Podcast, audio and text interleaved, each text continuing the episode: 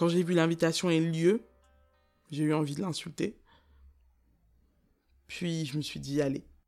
J'étais encore en fauteuil à l'époque, mais euh, je savais qu'il fallait que je rentre euh, dedans, debout.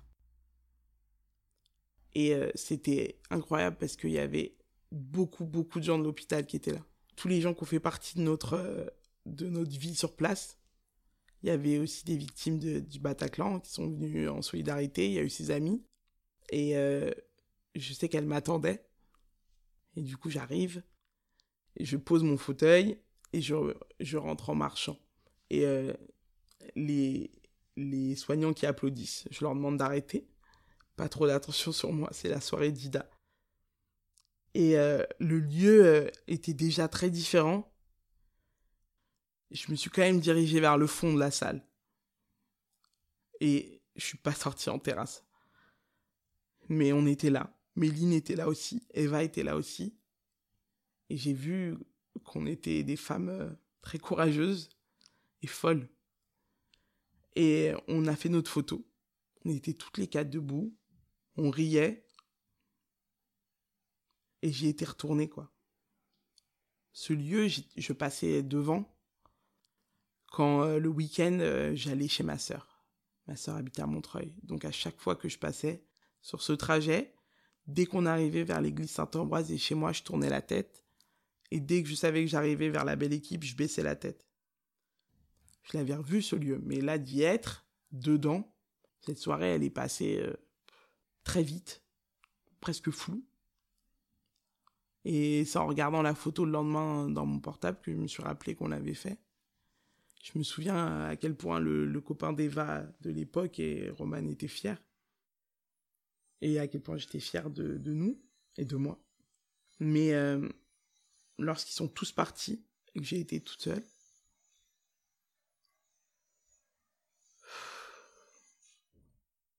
on se sent euh, seul. Pas vraiment, puisque j'ai toujours les visites, j'ai ma famille, j'ai Roman. Mais euh, on voit que le temps passe.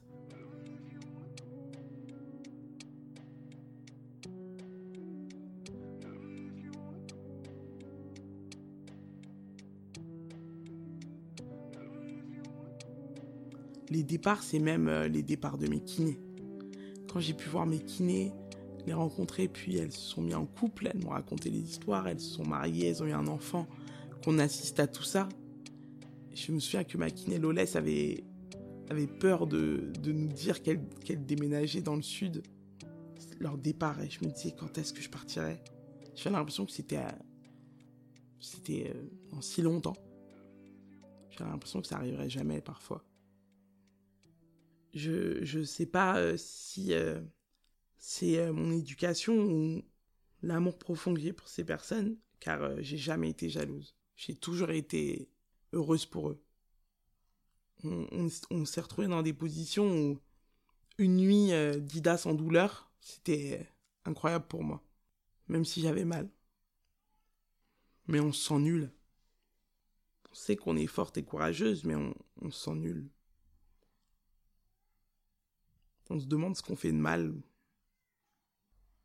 Et je me suis un peu plus focalisé sur ma rééducation, à me voir faire des tours euh, des invalides euh, en marchant le soir, à, à, chercher euh, d'autres médecins, à chercher d'autres opérations, à pouvoir faire des sorties plus longues. Ça m'a beaucoup aidé aussi.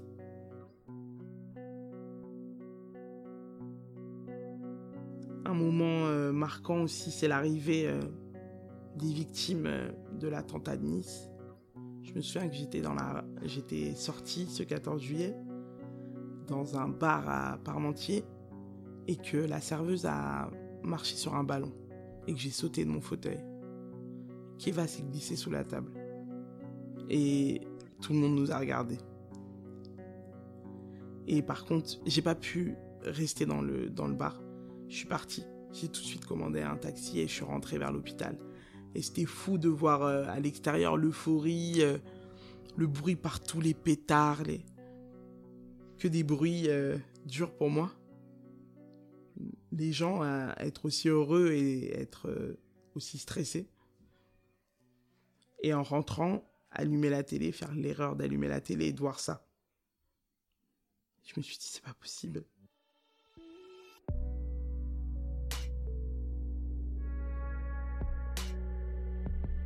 Plus tard, quand ils sont arrivés, j'avais l'impression euh, d'être le guide et de leur dire bienvenue, euh, bienvenue dans la maison euh, de l'horreur.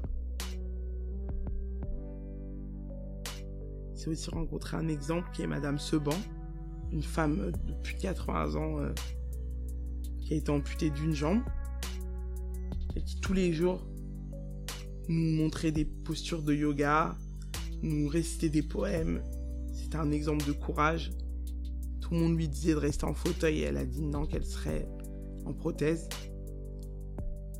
Et ce qu'elle disait continuellement quand, quand je lui parlais, c'était que elle était triste puisque elle avait eu le temps de faire sa vie, d'avoir des enfants alors que nous on était si jeunes. C'est une phrase que beaucoup de gens ont dit. Tous les militaires, oui, nous, on savait à quoi on s'attendait. Vous, ce que vous avez vécu, nous, c'est rien à côté. Quelqu'un des forces spéciales dire que c'était une fillette à côté de moi.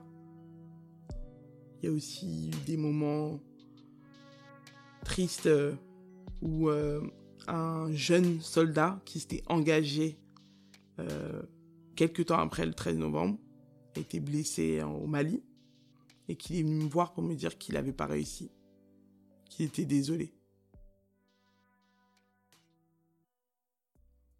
Des moments où tu comprends rien en fait. Tu, te dis mais non, pourquoi Pourquoi on voit un, un, jeune de 20 ans euh, être maintenant handicapé et que en parlant des blessures, de des sons de du choc post-traumatique, on, on était euh,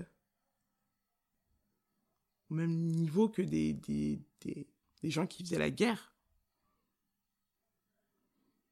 Toujours un pays lointain, un, mot qu'on connaissait. Mais là, on, l'avait vécu.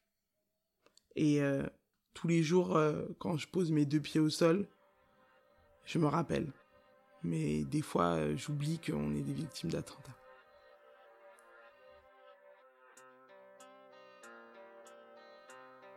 sorti le 7 juillet 2017. Suis sorti parce que j'ai demandé à sortir. Et j'ai été tellement énervé quand on m'a dit OK. et que je me suis rendu compte que j'aurais pu le demander beaucoup plus tôt. Mais bon. J'ai été très heureuse qu'on écoute euh, ma volonté. Et du coup, c'est debout que je suis rentré chez moi. Avec mon fauteuil, pas loin, mes deux béquilles et mon orthèse de pied droit qui m'aide à traîner la patte, mais à marcher du mieux possible. Je suis rentré chez moi.